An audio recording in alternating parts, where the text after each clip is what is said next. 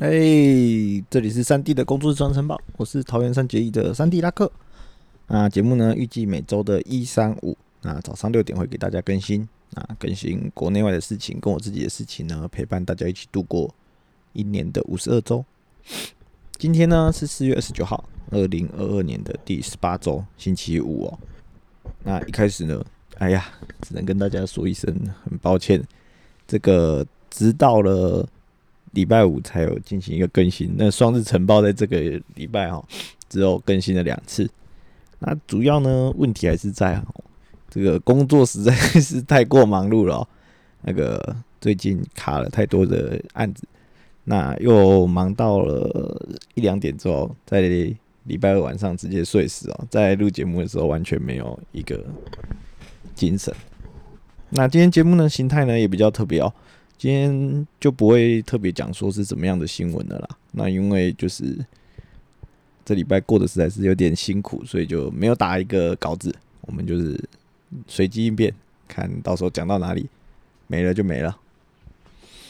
那首先是疫情的部分啊，在疫情的部分呢，这个礼拜到昨天哇，好像已经是大爆发了，单日的本土确诊已经来到破万。那光新北市吼六千多。那其实呢，三 D 的公司呢也是蛮神奇的，明明位在新北哦，但是在中立厂跟林口厂已经确诊无数了，但是新北的这个细致的工厂却是完全没有对应的，呃，完全没有人，几乎是没有确诊啊，好像有被框列，也没有被确诊。那其实蛮，我是觉得有点不争气啊，因为就像我之前在节目里一直讲啊，防疫险我都保了。那其实是蛮想领到的，尤其在现在以这种成长幅度啊，呃，前前是还五六千嘛，今天直接破万，那其实可想而知啊，传染力只会越来越强啊。那政论节目上现在也在吵什么软性封城是什么什么之类的，那我想就是静观中央政府跟地方政府之间的角力，看一下科批到底可不可以跟这个中央政府。存战之后，然后就是有一个结果。那不过呢，我这边是自己有一个想法啦，就是其实虽然说这样讲有点没，有点可能跟国民想的不太一样，但我自己会觉得说，早早确诊也爆发也没什么不好啊。像之前大家都守的很好嘛，那好像就是会有一个猎物的行为，就你现在觉得是谁一。谁一确诊，然后就开始公布他的足迹啊，开始起底啊，然后那个人在干嘛？然后虽然说那些什么银河 KTV 的，我们都觉得很好笑啊，不过我会觉得说啊，那也是他人家的隐私啊。那除非他有犯法嘛，那一起抓到那是最好。啊，如果人家没有犯法，那管人家到底在干嘛？那你看现在不公布足迹啦。那三弟昨天呢也去了运动中心运动，那也是英英政府在前天的。呃，哎，是前天前天的这个的消息已经取消了实名制哦，所以在我手机里面那个快速扫条码的的捷径哦，也可以准备移除了。那其实这种某种某种层面上来说啦，我觉得就是在默许共存的啦。那这样子共存呢，加速了，呃，虽然说说加速了国人确诊的机会，不过我觉得也是让我们。呃，渐渐生活回到日常的一步啦，那就是乖乖戴好口罩嘛。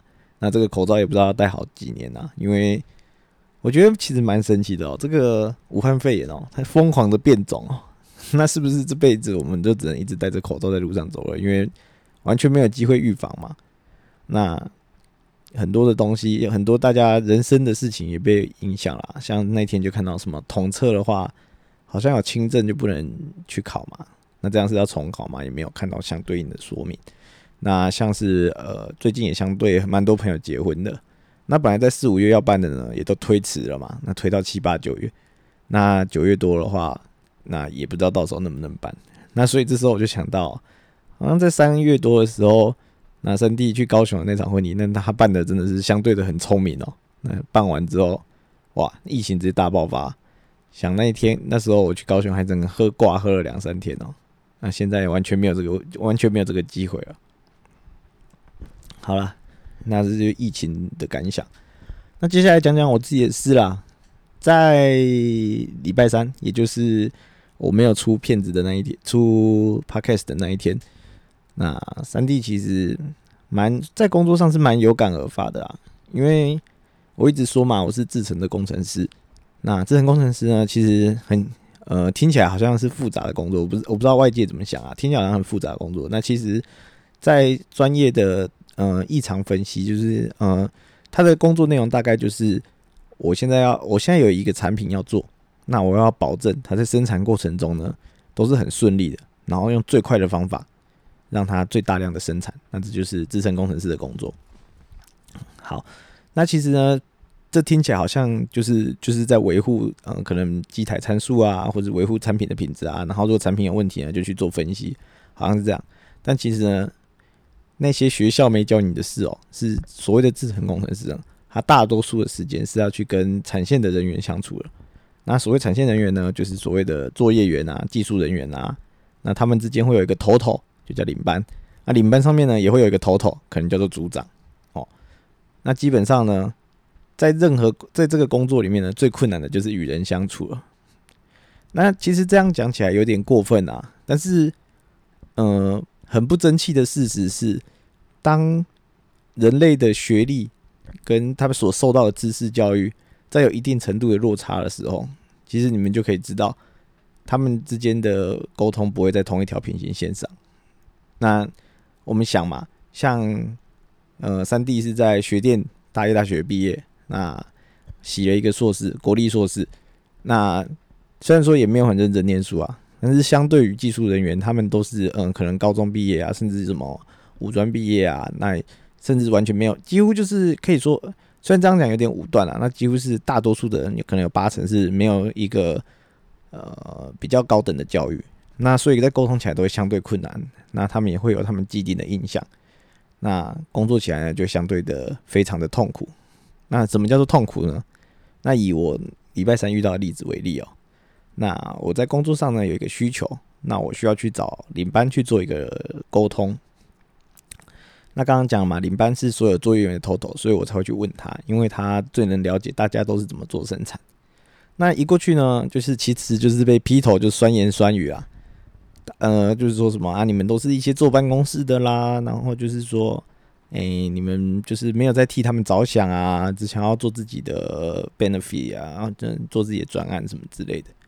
那其实呢，他讲的很难听啦。就是用那种酸言酸语，那可能又跟他的其他的同伙一起在他们的地盘这样子对我这样子讲。那其实呢，以以我的个性啊，以往我是会直接翻脸啊，就会觉得说啊，你现在是搞不清楚你的状况，你现在什么，你是什么工作啊？我是什么工作？我问你的事情是我的公事啊，你在做你的事也是你的公事啊，你是凭什么可以这样讲？不过呢，因为毕竟啊，在昨天我也已经检视过了我的工作年日资。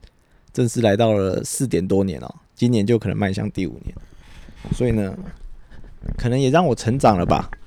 现在就不太会跟人家争执，那就会其实当下也是蛮生气的啦。其实因为他说的其实就是事实啊。啊，我的位置就是在办公室啊，我我不是在办公室工作，我在哪里工作啊？我的工作本来就不是替你着想啊，我是要完成最好的流程啊。那我怎么说你就怎么做嘛。那有问题的话，会有人来检视我嘛？啊，我觉得没必要这样子酸言酸语，然后甚至就是在那边呃一副很嫌恶的样子啊。那我当然就是就这样走掉了嘛，因为我已经得到我想要的答案，我我最后也是问到了。那我就是回座位上也是稍微抱怨了一下。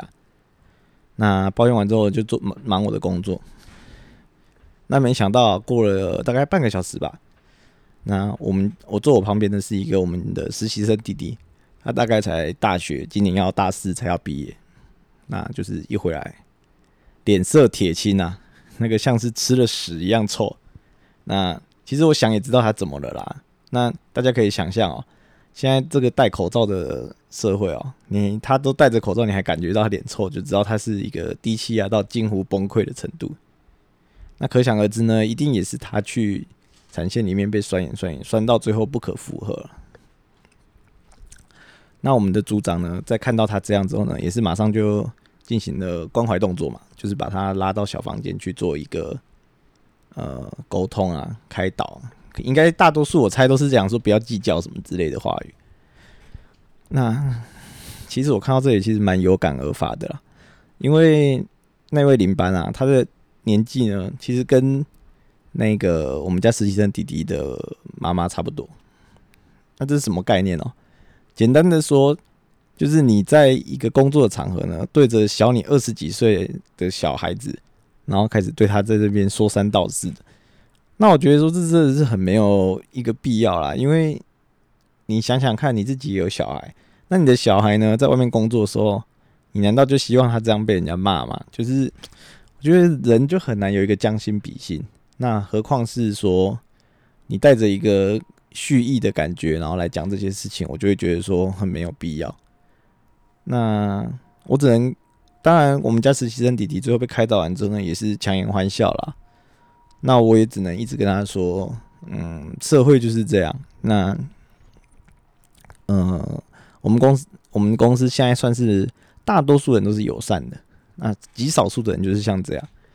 那社会上还有更多这样的人。那我们家实习生弟弟应该可能是因为也没有真正的去别的地方工作过啊，所以他会觉得说大家都是很友善的，他会觉得说这是特例。那我不知道听节目的各位有没有在近期也有接受到这种。